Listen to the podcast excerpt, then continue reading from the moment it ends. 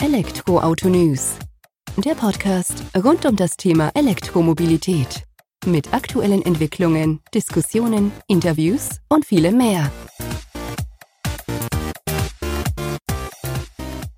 Servus und herzlich willkommen bei einer neuen Folge des Elektroauto-News.net Podcast. Ich bin Sebastian freue mich, dass du diese Woche wieder eingeschaltet hast, wenn wir uns mit dem Thema E-Mobilität beschäftigen.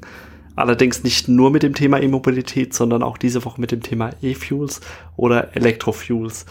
Quasi die CO2-neutrale Alternative zum Diesel oder Benzin, wie man so sagt. Im Gespräch bin ich mit dem Geschäftsführer der E-Fuel Alliance, Ralf Diemer, die mittlerweile 180 Unternehmen in dem Umfeld der E-Fuels Gewinnung Industrie vertreten. Wir haben uns ein Stück weit unterhalten, inwiefern es sinnvoll ist als Ergänzung zur batteriebetriebenen E-Mobilität, wo es eine Alternative sein kann, ob es überhaupt eine Alternative sein kann und haben versucht, in einer guten halben Stunde dann einen groben Überblick drüber zu schaffen. Und ich habe zum Ende hin gemerkt, es geht einfach zu tief rein in der ganzen Geschichte. Es gibt zu viele Themenkomplexe, die man da bearbeiten kann und haben mit Ralf im Nachgang verabredet, dass wir uns mindestens auf eine zweite, eher auf eine dritte und vierte Folge noch miteinander treffen, um in das Thema tiefer einzutauchen. Solltest du also interessante Fragen, Fragestellungen zum Thema E E-Fuels und batteriebetriebene Mobilität haben, hau in die Kommentare rein zum Artikel in der Folge, schreib mir eine E-Mail oder kontaktiere mich über die bekannten Wege, dass wir da einfach reinkommen. Das war mir jetzt wichtig, das vorab schon mal zu sagen. Wir gehen jetzt direkt rein ins Gespräch und hören uns danach nochmal kurz. Servus Ralf, vielen Dank, dass du dir die Zeit nimmst, dass wir uns ein wenig über das Thema E-Fuels, E-Mobilität und ja, an, andere Antriebsarten, andere Energien sozusagen für den Antrieb auseinandersetzen. Bevor wir da allerdings in das Gespräch tiefer eintauchen, stell dich doch gerne mal selbst unseren Hörer, Hörerinnen vor. Ja, hallo Sebastian, herzlichen Dank für die Einladung. Ähm, das mache ich natürlich sehr gerne. Mein Name ist Ralf Diemer. Ich bin Geschäftsführer der E-Fuel Alliance. Das ist ein Zusammenschluss von mittlerweile fast 180 Unternehmen und Organisationen entlang der Wertschöpfungskette von E-Fuels.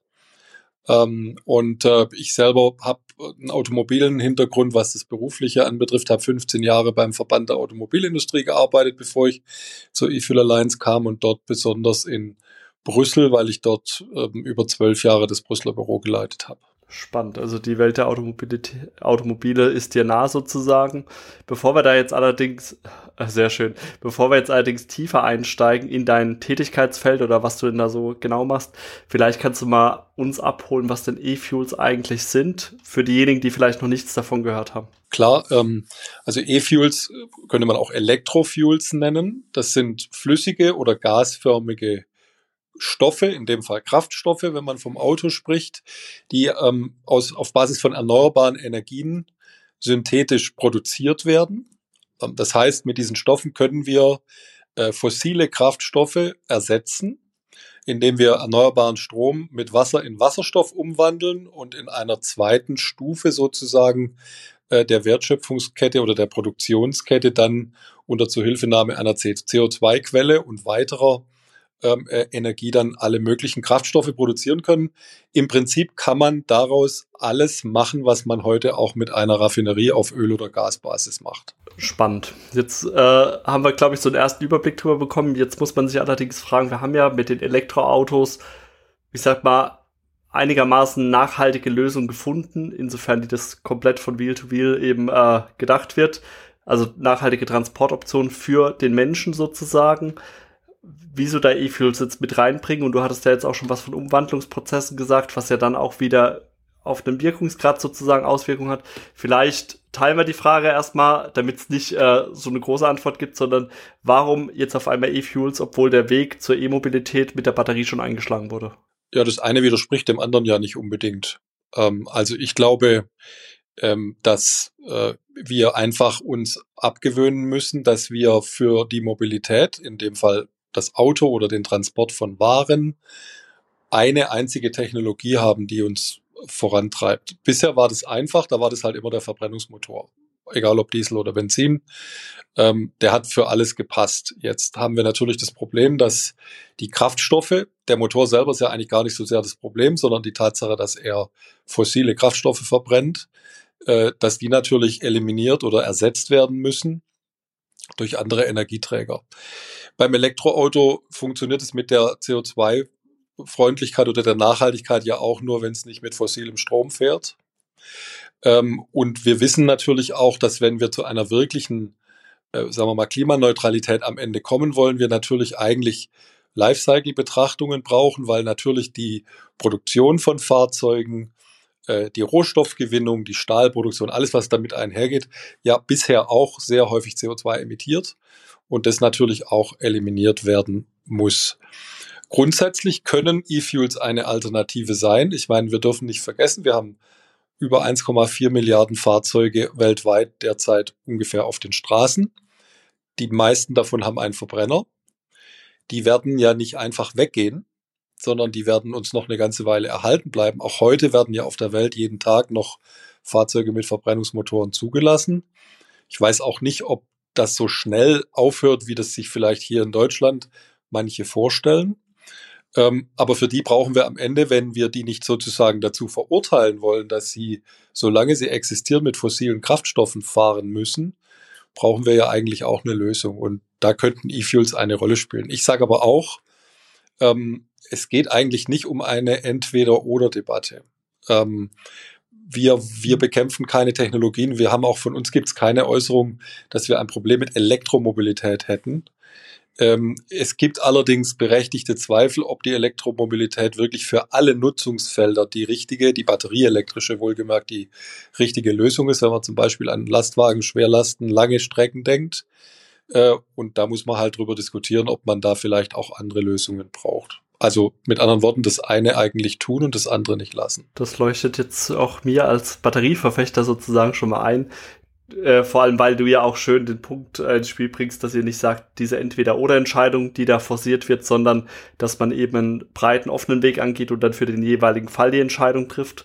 So handhaben wir das ja auch oder publizieren das auch bei uns im Portal, dass es ja immer unterschiedliche Anwendungsfälle gibt, wo dann eben auch teilweise vielleicht der Diesel heutzutage auch noch seine Berechtigung hat, vielleicht dann künftig eben mit einem E-Fuel angetrieben. Ähm, nichtsdestotrotz du hast auch schön gesagt, diese, man muss die ganze Kette betrachten. Klar, beim E-Auto von, sag mal, vom ersten Akkuabbau äh, für die Rohstoffe bis dann hinterher zur Verschrottung oder zum Second Life äh, durchdacht. Das muss man aber auch bei einem Verbrenner, der auch etwa über E-Fuel angetrieben wird, dann natürlich auch fairerweise betrachten. Und die E-Fuel-Kette natürlich auch in der Herstellung. Ich meine, ergibt ja fairerweise auch keinen Sinn, die E-Fuels hier in Deutschland herzustellen, wenn ich überlege, was da an Geld reingesteckt wird. Vielleicht kannst du das auch mal ins Verhältnis rücken, wie denn die, ich sag mal, ideale E-Fuel-Produktionskette aussehen muss, damit wir dann auch hinterher einen möglichst grünen Treibstoff haben? Ähm, ist eine gute Frage. Also erstens mal, der Befund ist, glaube ich, korrekt. Äh, die Wahrscheinlichkeit, dass wir große Mengen von äh, Wasserstoff und E-Fuels in Deutschland produzieren werden, die ist ziemlich gering, weil dazu fehlt uns schlicht und ergreifend der Strom. Wir reden natürlich von erneuerbarem Strom weil nur dann werden wir am Ende auch klimaneutral. Also es macht natürlich keinen Sinn, äh, das mit Erdgas beispielsweise zu produzieren. Das ist kein Ziel, auch kein Ziel der E-Fuel Alliance. Deswegen ist es, glaube ich, sinnvoll, an Orte zu gehen, wo erneuerbare Energien in großem Maße, in oftmals ja größerem Maße als in Deutschland, äh, zur Verfügung stehen, weil eben zum Beispiel der Wind mehr weht oder die Sonne mehr scheint, wo vielleicht auch die Besiedelung nicht ganz so dicht ist. Das ist ja durchaus auch ein Problem bei den erneuerbaren Energien in Deutschland. Äh, und wo wir dann natürlich auch wesentlich günstiger, zu wesentlich günstigeren Preisen ähm, große Mengen an erneuerbarem Strom produzieren können, der dann aber natürlich häufig das Problem hat, dass er vor Ort, da wo er dann produziert wird, also wir reden dann zum Beispiel von zahlreichen Küstenregionen äh, auf dem afrikanischen Kontinent, Australien, Südamerika, gibt ja viele Beispiele, ähm, da können wir gerne auch noch ein bisschen konkreter drauf eingehen. Dort kann ich mit bis zu einem Cent pro Kilowattstunde erneuerbaren Strom produzieren. Der wird aber dann, wenn er in großen Mengen dort produziert wird, im Regelfall natürlich nicht komplett vor Ort gebraucht, sondern das ist dann eine Überschussproduktion und die muss dann woanders hin transportiert werden, zum Beispiel nach Deutschland. Ähm, das mag dann bei Nordafrika vielleicht noch über eine Stromleitung gehen, aber ist da schon relativ schwierig. Äh, das heißt, ich muss den umwandeln äh, in gasförmige oder flüssige Stoffe. Und das sind dann eben E-Fuels. Und E-Fuels haben halt den großen Vorteil, die brauchen relativ viel Energie, um produziert zu werden. Das, das ist kein ohne Zweifel richtig. Aber sie haben natürlich den großen Vorteil im Vergleich zu anderen Technologien, dass die bestehende Infrastruktur für den Transport und den Vertrieb und auch für den Verbrauch verwendet werden kann. Also im Prinzip jede Anwendung, in der wir heute einen Verbrenner haben, Schiffe, Flugzeuge, Fahrzeuge, Baumaschinen, uh, you name it, können mit E-Fuels heute schon betrieben werden. Die müssen nicht erstmal sozusagen in der Flotte erneuert werden.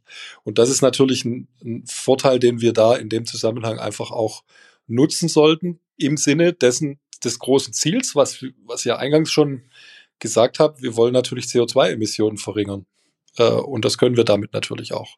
Und kann man die tatsächlich verringern? Weil wenn wir jetzt sagen, wir stellen das Ganze irgendwo Küstenregion Afrika her, dann muss das ja auch nach Deutschland, Europa rübergebracht werden. Also da sind ja auch ein paar Frachter, würde ich jetzt mal behaupten, unterwegs, um das dann rüberzubringen oder herzubringen. Ist das in der Berücksichtigung der CO2-Kette auch vorhanden und sind wir dann tatsächlich auch gleich auf mit Strom, den wir, also nachhaltigem Strom, den wir in E-Autos einsetzen, oder sind wir zumindest besser als aktuelle, äh, ich sag mal, Benziner, Diesel-Alternativen? Also das sind wir auf jeden Fall. Ähm, die, also die ideale Produktionskette sieht natürlich so aus. Ich nehme ich nehme mal ein ganz extremes Beispiel, weil das ja in den Medien auch äh, weithin äh, behandelt wurde, nämlich die Anlage von HIF, die gemeinsam mit Porsche und Siemens in Patagonien, Chile, äh, gerade in Betrieb gegangen ist. Das äh, soll ja eine Anlage werden. Die haben jetzt angefangen zu produzieren.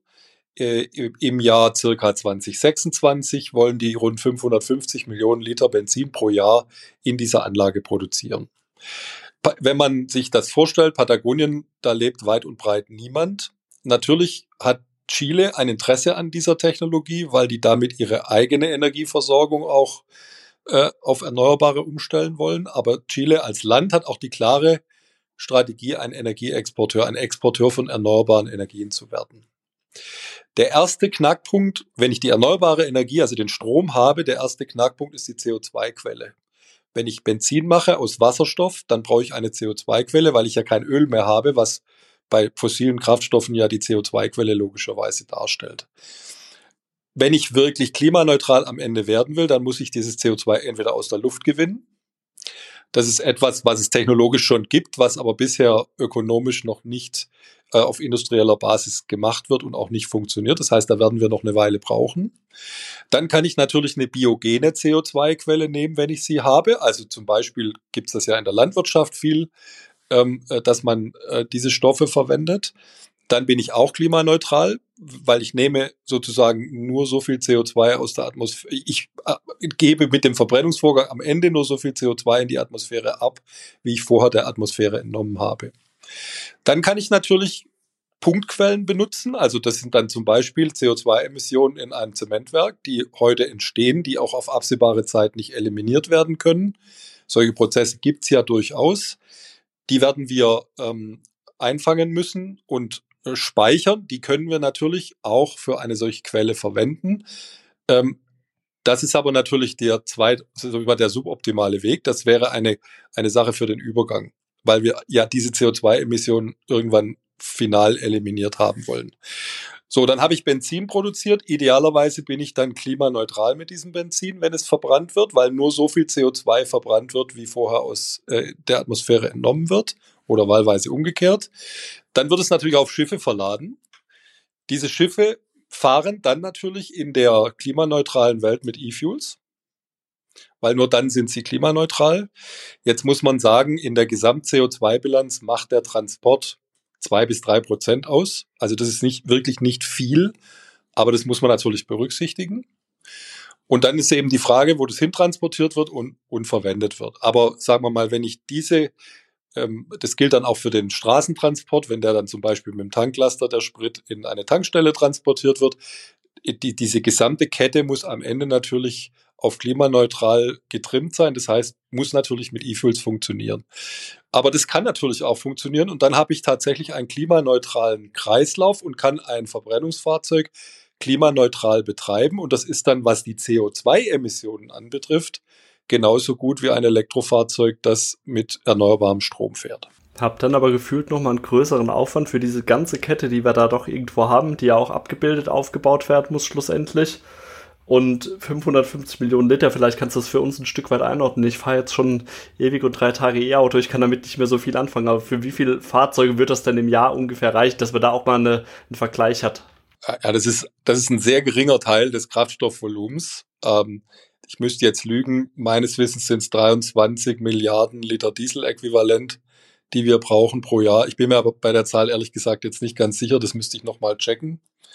Ähm, also das ist noch, das ist zwar eine industrialisierte Anlage, die ist aber relativ klein. Ja, also wir, wir reden dann, wenn wir äh, von zukünftigen Anwendungsfeldern reden, natürlich von deutlich größeren Anlagen. Und diese Anlage, die wird vielleicht auch noch größer. Also das ist ja jetzt natürlich die Frage, wo, wo gibt's Abnehmer? Schaffen wir es, Märkte für diese Stoffe zu schaffen? Und da reden wir übrigens natürlich nicht nur von Autos, sondern ähm, ich kann ja aus diesen, ich kann ja da auch Kerosin draus machen oder äh, Schiffskraftstoffe, Ammonium zum Beispiel. Da gibt's ja viele verschiedene Transport, äh, äh, Produktionsrouten, die ich da verwenden kann. Die Frage ist, wo sind die Märkte dafür? Wo wird ein entsprechender Preis bezahlt? Weil klar ist auch, die Stoffe sind natürlich teurer als fossile Kraftstoffe derzeit. Die werden zwar billiger mit den Skaleneffekten, aber sie werden nach menschlichem Ermessen wahrscheinlich nicht billiger in der Produktion sein als ein fossiler Kraftstoff. Wie wir uns im Übrigen, glaube ich, sowieso im Klaren darüber sein müssen, keine der Lösungen ist ja billig. Also wenn ich die Elektromobilität mir angucke, dann brauche ich eine Infrastruktur dafür. Alle, die damit fahren wollen müssen erstmal ein neues Fahrzeug kaufen oder erwerben. Dieses Fahrzeug muss auch erstmal produziert werden. Ich muss eine komplett neue Wertschöpfungskette im Bereich Batterie zum Beispiel aufbauen, was ja, wie wir auch eigentlich täglich den Medien entnehmen können, auch gar nicht so einfach ist. Ähm, und es kostet alles sehr, sehr viel Geld. Wenn man sich allein mal anschaut, wie viel die Automobilhersteller in dem Bereich investieren, hohe zweistellige Milliardenbeträge, dann brauchen wir, glaube ich, nicht darüber diskutieren, dass diese Lösungen billig sind. Die Frage ist immer, ähm, sozusagen, wenn ich einen Wettbewerb erzeugen kann, und das ist eigentlich so ein bisschen unsere Philosophie, ja, deswegen sind wir auch gegen Technologieverbote. Wenn die Elektromobilität wirklich so gut ist, wie die Befürworter der Elektromobilität sagen, dann wird sie sich am Markt durchsetzen. Vielleicht nicht sofort, aber auf kurz oder lang. Dann brauche ich auch keine Technologien verbieten, wie zum Beispiel den Verbrenner. Ja, ähm, oder wenn du es umgekehrt formulieren willst, wenn E-Fuels wirklich so teuer sind, wie die Gegner sagen, dann werden die am Markt keine Chance haben und dann wird der Verbrenner sich auch nicht halten können. Äh, sondern dann wird er eben ausgefaced auf kurz oder lang. Definitiv Argumente, die greifen in beide Richtungen, so wie du es gesagt hast. Und schön, dass du sie auch umgedreht hast, weil wahrscheinlich, also es muss ja definitiv in beide Richtungen so gedacht werden. Und wahrscheinlich wird es wirklich auf diesen Mix rauslaufen, alleine schon, weil wir ja einen entsprechenden Übergang haben von der einen zur anderen Technologie, wenn wir jetzt einfach mal sagen, Kraftstoffbetrieben zu Batteriebetrieben. Und das muss ja irgendwie überbrückt werden, weil es wird ja nicht Punkt 2035 alle Verbrenner von der Straße runter, dann hätten wir ja ganz andere Themen hier. Ähm, nichtsdestotrotz, wenn ich jetzt nochmal diesen Vergleich habe von äh, E-Fuels zur Direktnutzung von Strom im E-Auto. Da habe ich schon Unterschied. Also rein von dem Wirkungsgrad von der Energie, die ich vorne reinstecke. Da sagt man jetzt auch, oder ich gibt's verschiedenste Quellen natürlich, du wirst alle Zahlen schon mal irgendwo gehört haben, aber ich habe jetzt einen Wirkungsgrad, das heißt 15% bei einem E-Fuel im Pkw, komme ich ungefähr 100 Kilometer mit weit dann in meinem äh, Pkw damit. Äh, bei batteriebetriebener E-Mobilität liege ich bei 70 bis 80 Prozent, also so um die 700 Kilometer, sage ich jetzt mal, wo ich weit kommen würde, ist ja schon ein eklatanter Unterschied.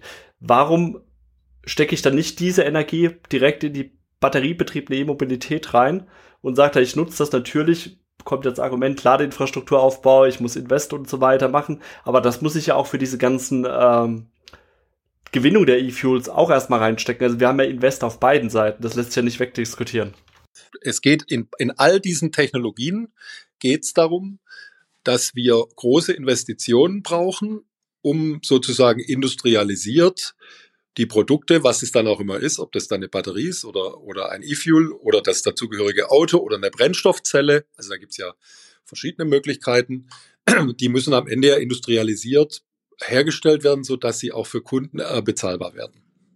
Das Problem haben wir, glaube ich, bei all diesen Technologien. Und es ist ja auch im Übrigen gar nichts Neues, das war eigentlich ja schon immer so. Ja. Ähm, die Betrachtung, die du jetzt gerade aufgemacht hast, die, also zunächst mal stimmt die natürlich. Äh, wenn ich eine rein fahrzeugspezifische Effizienzbetrachtung mache, dann ist eine direkt elektrische Anwendung effizienter, weil ich halt die Umwandlungsverluste äh, bei der Produktion der, der, des flüssigen Kraftstoffes nicht habe. Ähm, und die Betrachtung stimmt dann, wenn ich eine ausschließlich, ich sag's mal, sag mal platt, eine ausschließlich nationale Betrachtung mache. Also, wenn ich davon ausgehe, dass der Strom, der für ein Elektroauto verwendet wird, idealerweise auch hier bei uns produziert wird, weil äh, Strom halt nicht beliebig weit transportiert werden kann. Dann ist natürlich das Argument zu sagen, wenn ich diesen, und wenn ich weiterhin weiß, dass vermutlich in Deutschland Strom auf absehbare Zeit, insbesondere erneuerbarer Strom, ein knappes Gut bleiben wird, ähm, dann, dann ist natürlich richtig, sich die Frage zu stellen, macht es dann Sinn, diesen Strom in die Umwandlung für, für flüssige Kraftstoffe zu verwenden? Aber ich könnte es ja auch umgekehrt den Fall machen, wenn es stimmt, dass wir, also unstreitig ist ja, dass wir bisher 60 oder mehr Prozent unserer Primärenergie in Deutschland äh, importieren. Das ist momentan vor allen Dingen Öl, Gas und Kohle. Ähm, die, die These, die ich vertrete oder jetzt vertreten würde, ist, wir werden auch in Zukunft kein Land sein, das sozusagen seine Energie komplett selber produziert. Außer wir beschließen, dass wir uns umfassend deindustrialisieren, dann brauchen wir natürlich insgesamt viel weniger Energie, zum Beispiel in der Industrie. Und die Industrie ist natürlich der größte Energieverbraucher, also Stromverbraucher vor allen Dingen. Äh, aber das können wir ja eigentlich nicht wollen. Also wenn wir ein erfolgreiches Industrieland bleiben wollen, dann werden wir auf Dauer auch Energie importieren müssen. Natürlich darf das in Zukunft keine fossile Energie mehr sein, weil wir wollen ja klimaneutral werden. Ähm, so, und dann stellt sich aber die Frage, in welcher Form importiere ich denn diese zusätzliche Energie? Und jetzt sage ich mal, äh, wir wollen eigentlich gar nicht in Konkurrenz treten mit heimischem äh, erneuerbarem Strom. Weil ich glaube, wie gesagt, ich wiederhole meine These von vorhin, eine, gro eine großindustrialisierte Produktion von E-Fuels wird es in Deutschland äh, meiner Ansicht nach nicht oder nur in sehr, sehr begrenztem Umfang geben. Sondern dann gehen wir in Gebiete, die bisher ja an diesem Energiekreislauf sozusagen gar nicht teilgenommen haben, weil sie zwar Unmengen von erneuerbarem Strom zur Verfügung haben. Fraunhofer von erneuerbarer Energie, Fraunhofer hat da ja ganz spannende Studien gemacht über Potenziale von erneuerbaren Energien in bestimmten Regionen der Welt. Und da, wenn man sich die Karte anschaut, die ist bei uns auf der Homepage auch sichtbar von Fraunhofer, dann wird man feststellen, dass da leider Europa ganz häufig gar nicht bevorzugt ist, sondern wir werden eben in Gegenden, da, wir sind da in Gegenden, äh, wo ganz woanders, wo wir dann den Strom aber nicht als Strom importieren können sondern wir müssen ihn umwandeln. Und dann, glaube ich, wird diese Effizienzrechnung, dann muss man diese Effizienzrechnung anders betrachten. Wenn ich in eine Gegend gehe, wo ich zusätzliche erneuerbare Energie produziere, die wir verwenden können, die wir natürlich erwerben von, von diesen Ländern, die sie produzieren, ähm, äh, dann haben wir, ähm, ein, haben wir eigentlich für die Energiewende was geschafft und dann spielt eigentlich die Effizienz spezifisch äh, keine Rolle mehr oder nur noch eine sehr untergeordnete Rolle. Leuchtet ein, ist natürlich wenig abstrakt von der äh, Diskussion. Also es ergibt schon Sinn von der Betrachtung, wenn wir das so ausführen. Habe jetzt aber gerade mal geschaut, eben parallel dazu. Ähm, laut Statistik haben wir den größten Teil der Energie aus Dänemark letztes Jahr importiert, beispielsweise. Und Strom. die Strom. Strom, ja, ja, ja klar. Und ich rede von Primärenergie. Also die, die über 60 Prozent, das ist Primärenergie, das ist nicht Strom, äh, sondern das ist vor allen Dingen, was wir eben heute in flüssiger und gasförmiger, äh, also Gas, Kohle, Öl vor allen Dingen äh, importieren. Gut, im Pkw, ich glaube, da wird man auch nicht so auf den grünen Zweig kommen, das oder das, sondern es wird ja, es gibt zu Recht beide Wege, die irgendwo be beschritten werden können. Ähm, gibt es verschiedene Lager dafür, die gibt es auch bei uns auf der Plattform. Aber ist das denn der Haupteinsatzzweck oder sagt ihr denn eigentlich von der Allianz her, E-Fuels ergeben für uns dann doch noch mal mehr Sinn im Bereich der, ich sag mal, Transporte, Logistik, Schifffahrt, so wie du es eben genannt hattest, oder seid ihr da schon eher Team äh, Pkw und Einzel? Nein, nein, überhaupt nicht. Wir, also das, das, das Ziel der E-Fuel Alliance, wir wollen ja die gesamte Wertschöpfungskette abbilden und das heißt für uns auch alle potenziellen Nutzungsfelder. Wir haben zum Beispiel am 12. Juli eine, eine äh, digitale Veranstaltung zu Offroad-Anwendungen, weil wir haben eine ganze Reihe von Mitgliedern, die Baumaschinen, Großmaschinen für Schiffe, das sind so Unternehmen wie Deutz, wie Liebherr, ähm, äh, wie Stiel beispielsweise, ähm, äh, die haben wir in unserer Mitgliedschaft und die haben natürlich alle Strategien, wie sie ihre Produkte, die zum Teil nur schwer elektrifizierbar sind oder gar nicht, äh, wie sie diese Pro Produkte in Zukunft ähm, klimaneutral stellen können. Und da spielen E-Fuels eine ganz wichtige Rolle. Natürlich gibt es bei Flugzeugen und Schiffen, also insbesondere bei Schiffen, wenn wir den, den internationalen Seeverkehr nehmen, keine vernünftige, derzeit jedenfalls keine vernünftige Alternative zu flüssigen oder gasförmigen Kraftstoffen. Das heißt, da wird es auch weiterhin Verbrennungsanwendungen geben. Bei der Schifffahrt, bei Flugzeugen ist es relativ einfach, da wird es Kerosin sein, weil da gibt es halt auch heute nur Kerosin. Ähm, bei Schiffen gibt es noch eine Diskussion, das wird auch noch sehr spannend über die Frage, welcher Kraftstoff ist es da, ähm, weil da gibt es viele verschiedene Lösungen, die momentan im Schwange sind, die technisch möglich sind. Man kann es mit Methanol machen, man kann Ammonium, Ammoniak als Treibstoff verwenden. Das geht natürlich auch mit Diesel. Ähm, das ist aber auch erst am Anfang. Da wird man in den nächsten Jahren, glaube ich, einfach auch an der Praxis Beispiele sehen, die, die, die dann zeigen, was da möglicherweise am Ende die sinnvollste Anwendung ist. Die Sache mit dem Straßenverkehr hat für uns noch eine etwas andere Bedeutung, die gar nicht so sehr reinspielt in die Frage, brauche ich das nun unbedingt im Auto oder nicht, sondern das ist eigentlich ein ökonomischer Hintergrund. Unser Ziel ist ja, also das ist das Hauptziel der E-Fuel Alliance, wir wollen dafür sorgen, dass das regulatorische Umfeld in Europa oder vielleicht sogar darüber hinaus so gestaltet wird, dass der industrialisierte Hochlauf der Produktion dieser Produkte möglich wird. Das ist nämlich derzeit gar nicht so ohne weiteres möglich. Da gibt es viele, äh, viele Gesetze, viele Regelungen, die das Regelrecht behindern. Ähm, und dann kommt die Frage, ja immer für jeden Investor, das haben wir übrigens auch in anderen Bereichen, finde ich eigentlich Kunden für meinen Stoff, der ja vermutlich erstmal auch ein bisschen teurer sein wird als der gängige fossile Kraftstoff. Äh, und dann kommt es ganz entscheidend auf die potenzielle Zahlungsbereitschaft von Kunden an. Und da haben halt bestimmte Sektoren größere Probleme als andere. Bei der Luftfahrt zum Beispiel ist es so, dass die, die Luftfahrt hat einen sehr hohen Anteil an ihrer Betriebskostenabrechnung an Kraftstoffen. Das sind 30, 35 Prozent. Äh, und es gibt einen ziemlich harten internationalen Wettbewerb. Und es ist ja nicht automatisch so, wenn wir in Europa beschließen, E-Fuels in Flugzeugen zu verwenden, dass das dann andere auch gleich machen. Das heißt, es besteht die Gefahr, dass europäische Airlines einen massiven Kostennachteil haben, der ihnen tatsächlich in dem, in dem Wettbewerb auch existenziell schaden kann. Das heißt, die Zahlungsbereitschaft von Airlines ist wesentlich geringer als zum Beispiel im Straßenverkehr. Wir haben jetzt bei den extrem hohen Benzinpreisen gesehen, dass die Bereitschaft der Leute, der allermeisten Menschen trotzdem zu fahren, man könnte auch sagen, manchmal der Zwang. Es ist natürlich, manchmal müssen die Leute ja auch einfach Auto fahren, weil sie zum Beispiel zur Arbeit kommen müssen. Ähm, dass die Bereitschaft, auch höhere Spritpreise zu bezahlen, da wird zwar gegrummelt, aber letztlich wird trotzdem gefahren. Daran kann man sehen, dass die Zahlungsbereitschaft im Straßenverkehr wesentlich größer ist. Ich habe natürlich keinen internationalen Wettbewerb an der deutschen Zapfsäule, sondern die Zapfsäule wird maximal mit der Nachbarzapfsäule verglichen. Ähm, und das ist ein ökonomischer Effekt, wo wir denken, den sollten wir auf jeden Fall für E-Fuels auch nutzen. Und deswegen sind wir eigentlich gegen Verbote. De deswegen sind wir zum Beispiel auch gegen das Verbrennerverbot. Ähm, weil wir eigentlich glauben, dass es öko ökonomisch betrachtet eigentlich blöd wäre, wenn wir nun ausgerechnet den Bereich, wo die Zahlungsbereitschaft am höchsten ist, sozusagen regulatorisch für den Hochlauf dieser Stoffe ausschließen.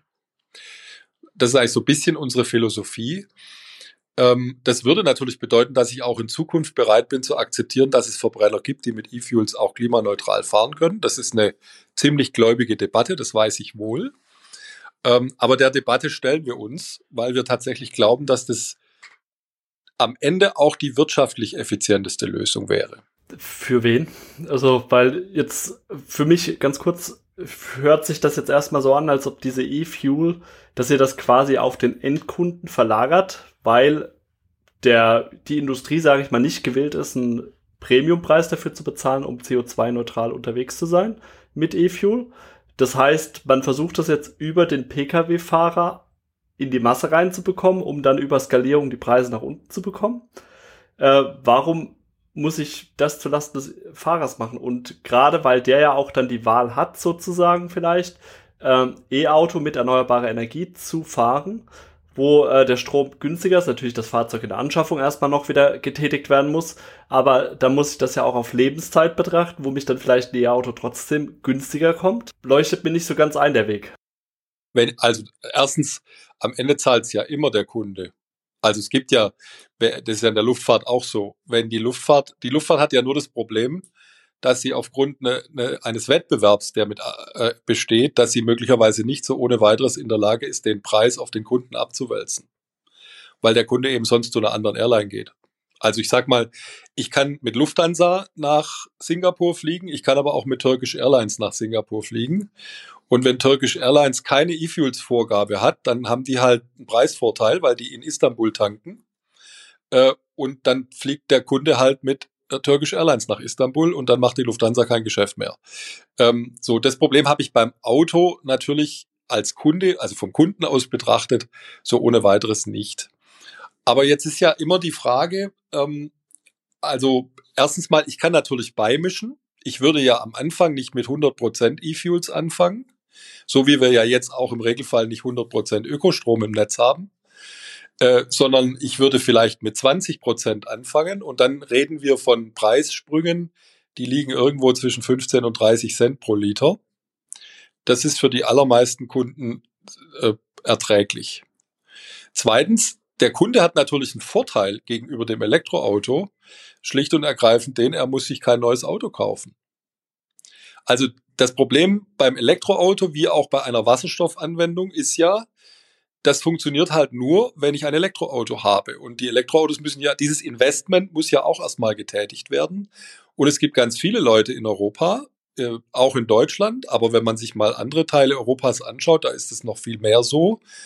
Die können sich gar kein neues Auto leisten. Wir haben, wenn man mal nach Osteuropa schaut, Bulgarien, Rumänien, Polen, äh, wir haben da Länder, wo, das sind ja Gebrauchtwagenländer regelrecht da werden sehr wenig, vergleichsweise wenig neue Fahrzeuge verkauft. Das heißt, ähm, und die Leute, die diese Fahrzeuge fahren, haben dann ja auch ein Angebot, klimaneutral oder zumindest klimafreundlicher unterwegs zu sein. Und dann geht für den vielleicht die Rechnung leichter auf, weil er sich eben nicht, weil er sozusagen nicht das große Investment eines neuen Fahrzeugs tätigen. Das Argument verstehe ich. Im Endeffekt kommt es auf die Zahlen drauf an, die wir dann schlussendlich da gegeneinander gegenüberstellen in meiner Betrachtungsweise ist es immer noch so, auch mit den Preispunkten, die du jetzt genannt hast, dass ich eher natürlich auch bedingt wahrscheinlich durch meinen Hintergrund äh, zum Team äh, batteriebetriebene E-Mobilität oder beim Pkw jetzt neigen würde, weil es einfach für mich auch mehr Sinn ergibt.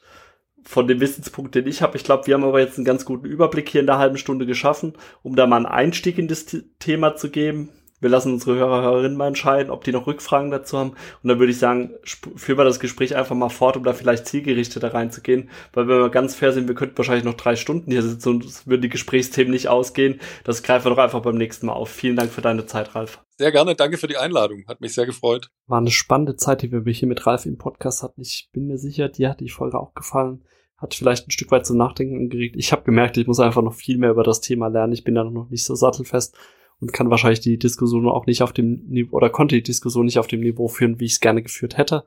Aber auch dafür ist der Podcast gut, damit man seine Grenzen ein Stück weit aufgezeigt bekommt und seinen Horizont dann im Nachgang erweitern kann.